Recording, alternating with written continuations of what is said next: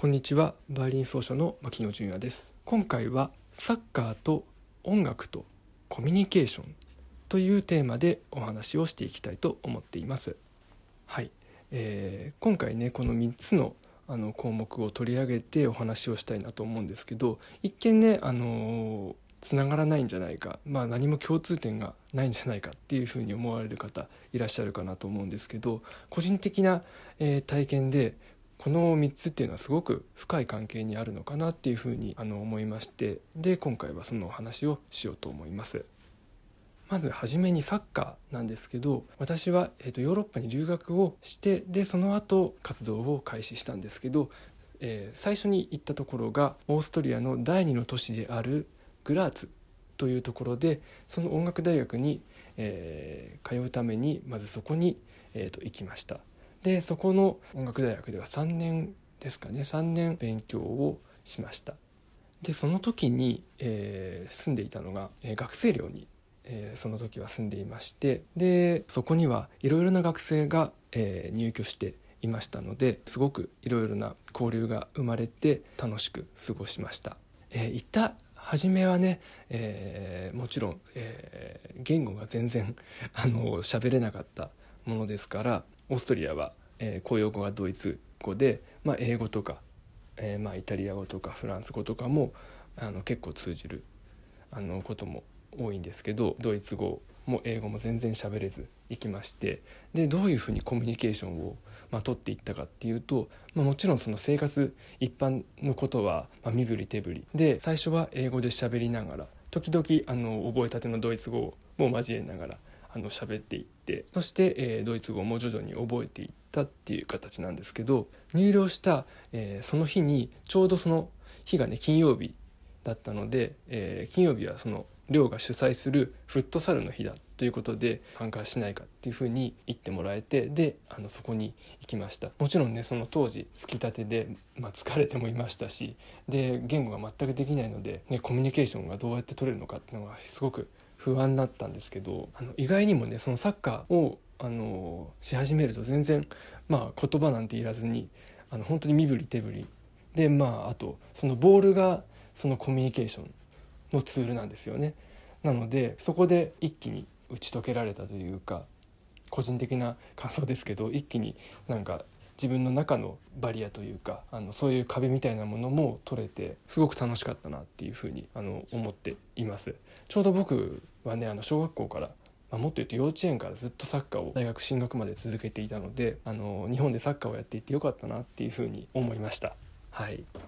でそこでサッカーをさ初めてねやって思ったのが国ごとのその国民性ってもそのサッカー違うんですよね。でもちろんその今はね日本の優秀な選手が海外に行ってそこでさらに磨きをかけてで日本代表に行ってナショナルチームの試合に臨んだりっていうことが、まあ、普通ですけど、あのまあ、よくねそのサッカーだと、あの本気度というか当たりが違うというか、まあ、その勝利に対する執念が違うっていうふうに、まあ、いろいろなねあのサッカー選手のインタビューとか記事とか見ると書いてあったりあの話していたりするんですけど個人的にも本当にそれには納得であの日本人、まあ、まあ自分も含めてそうですけどはその細かいあの動きがすごく、まあ、得意というかあの、まあ、器用なんだと思うんですよね。なのでどちらかというとそのスペインというかそういうあのパスをつないでいく小技が効くようなサッカーで展開していくっていうスタイルなんですけどドイツとか、えー、オーストリアとかあのちょっとあのがたいがいいと言いますかそういうところは足元の技術っていうよりもとにかく走ってで体で当たってで突進していくというか力でどんどんどんどんいくそしてテクニックというよりもその勢いでとにかくゴールに突き進んでいくっていうスタイルだったんですね。それをまあそのねプロじゃない遊びでやっているレベルでそういうことがやっぱりあの国民性で浸透しているというかそういうサッカーになっているなっていうのがすごく感じて日本の,、ね、そのテクニックのある選手が向こうで活躍できるっていうのは、まあ、ある種その彼らにねない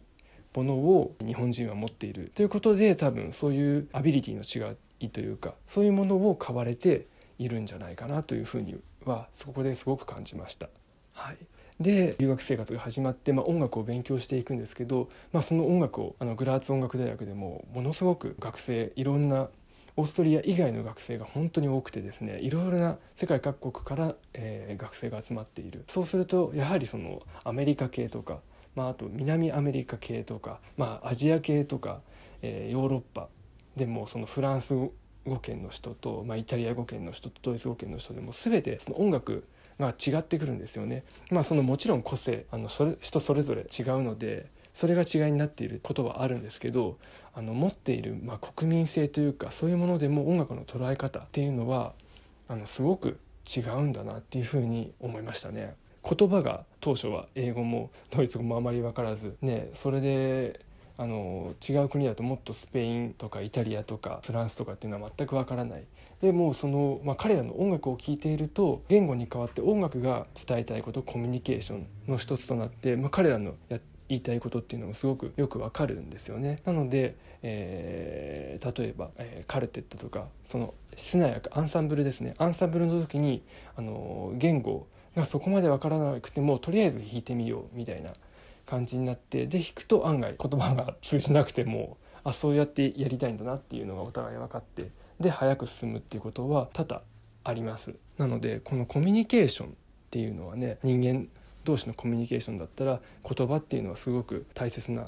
えー、コミュニケーションの一つだと思うんですけど、まあ、それ以外今お話ししたサッカーとか音楽っていうのもあのすごく大きなコミュニケーションの一つなんだなっていうことをあの留学して最初の1年ぐらいは特に強く感じました。私の師匠のライナー・シュミットさんっていうハーゲンカルテットのセカンドバリューを務めている方がそのカルテットとかそういう音楽をやるっていうことはコミュニケーションだっていうことをあのよくおっしゃられているんですね。なのでそのカルテットっていうのもを勉強する、まあ、カルテットで楽しく演奏するまあ、アマチュアプロ問わず演奏するっていうことはコミュニケーションをとる。コミュニケーションというものはどういうものかを感じ取る勉強の一つでもあるんだよっていうことをあのおっしゃっていてあのすごく、うん、心に残っている言葉なんですね。今このコロナの状況でねなかなか、えー、前よりは良くなってきましたけど引き続きそのディスタンスを保ちながらっていう生活も続いていると思うんですけど早くねこの、